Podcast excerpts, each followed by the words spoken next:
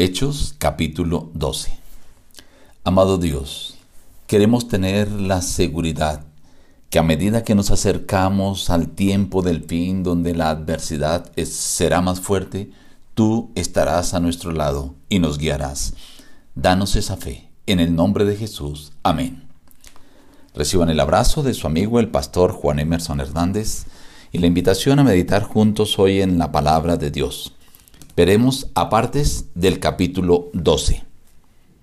En aquel mismo tiempo el rey Herodes echó mano a algunos de la iglesia para matarlos. Mató a espada a Jacobo, hermano de Juan, y al ver que esto había agradado a los judíos, procedió a prender también a Pedro. Tomándolos presos, los puso en la cárcel, entregándolo a cuatro grupos de cuatro soldados cada uno, para que lo vigilaran. Se proponía sacarlo al pueblo después de la Pascua. Así que Pedro estaba custodiado en la cárcel, pero la iglesia hacía sin cesar oración a Dios por él. Aquella misma noche estaba Pedro durmiendo entre dos soldados, sujeto con dos cadenas, y los guardas delante de la puerta custodiaban la cárcel. Y se presentó un ángel del Señor, y una luz resplandeció en la cárcel, y tocando a Pedro en el costado, lo despertó diciendo, Levántate pronto. Y las cadenas se le cayeron de las manos. Cíñete y átate las sandalias. Envuélvete en tu manto y sígueme.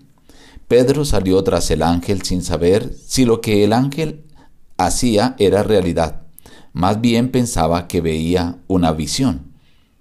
Habiendo pasado la primera y la segunda guardia, llegaron a la puerta del hierro llegaron a la puerta de hierro que daba a la ciudad, la cual se les abrió por sí misma. Salieron y pasaron una calle. Luego el ángel se apartó de él. Pedro dijo, Ahora entiendo verdaderamente que el Señor ha enviado su ángel y me ha librado de la mano de Herodes y de todo lo que el pueblo de los judíos esperaba. Llegó a la casa de María, la madre de Juan, el que tenía por sobrenombre Marcos. Muchos estaban allí orando. Y cuando abrieron y lo vieron, se quedaron atónitos. Les contó cómo el Señor lo había sacado de la cárcel. Luego salió y se fue a otro lugar. Pero Herodes, habiéndolo buscado sin hallarlo, después de interrogar a los guardas, ordenó llevarlos a la muerte. Herodes estaba enojado contra los de Tiro y de Sidón, pero ellos de común acuerdo se presentaron ante él.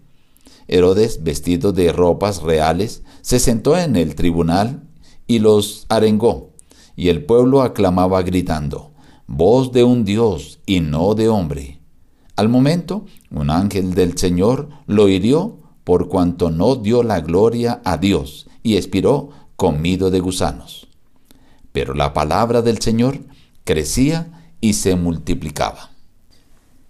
A esta altura del libro de Hechos, los judíos se habían separado de los cristianos. Había un celo y había un odio hacia ellos.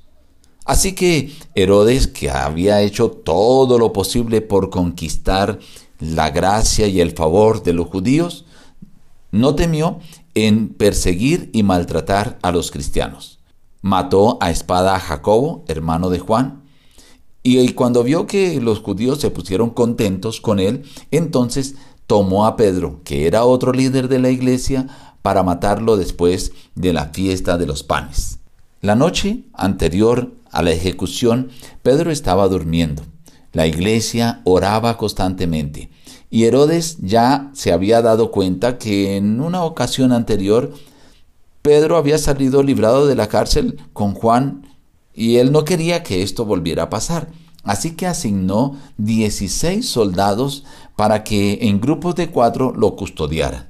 Sucedió algo maravilloso. Dios, por medio de un ángel, actuó de manera sobrenatural. Después de despertar a Pedro, las cadenas se le cayeron, los guardas no sintieron, no escucharon nada, las puertas se abrieron y finalmente salió hasta la calle sin que ningún guarda se diera cuenta.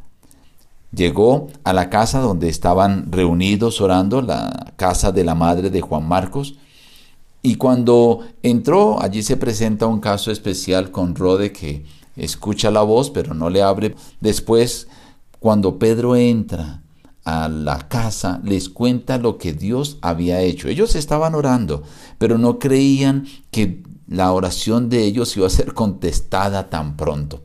Dice la Biblia simplemente que se fue a otro lugar. Herodes, enojado con los guardas, mandó matar a los 16. Ahora tiene otro problema. Él también tenía dominio sobre Tiro y Sidón, pero Herodes estaba enojado con ellos. Ellos se presentaron ante Herodes y Herodes empezó a discutir con ellos en un tono elevado y enardecido.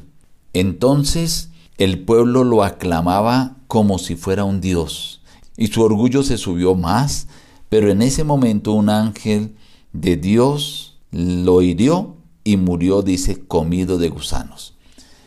Por otro lado, la Biblia dice que la palabra del Señor crecía y se multiplicaba.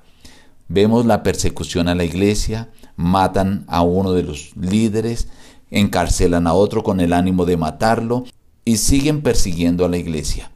Pero en medio de esa persecución, en medio de esa oposición y de todas estas dificultades, la palabra del Señor crecía y se multiplicaba. Esto es algo maravilloso porque en nuestros días nos estamos acercando a momentos que serán difíciles, momentos de persecución y de angustia para los fieles seguidores de Dios, para los que siguen lo que dice la palabra de Dios. Pero esto nos da una seguridad de que Dios estará allí, pendiente de los suyos, guiándolos y protegiéndolos.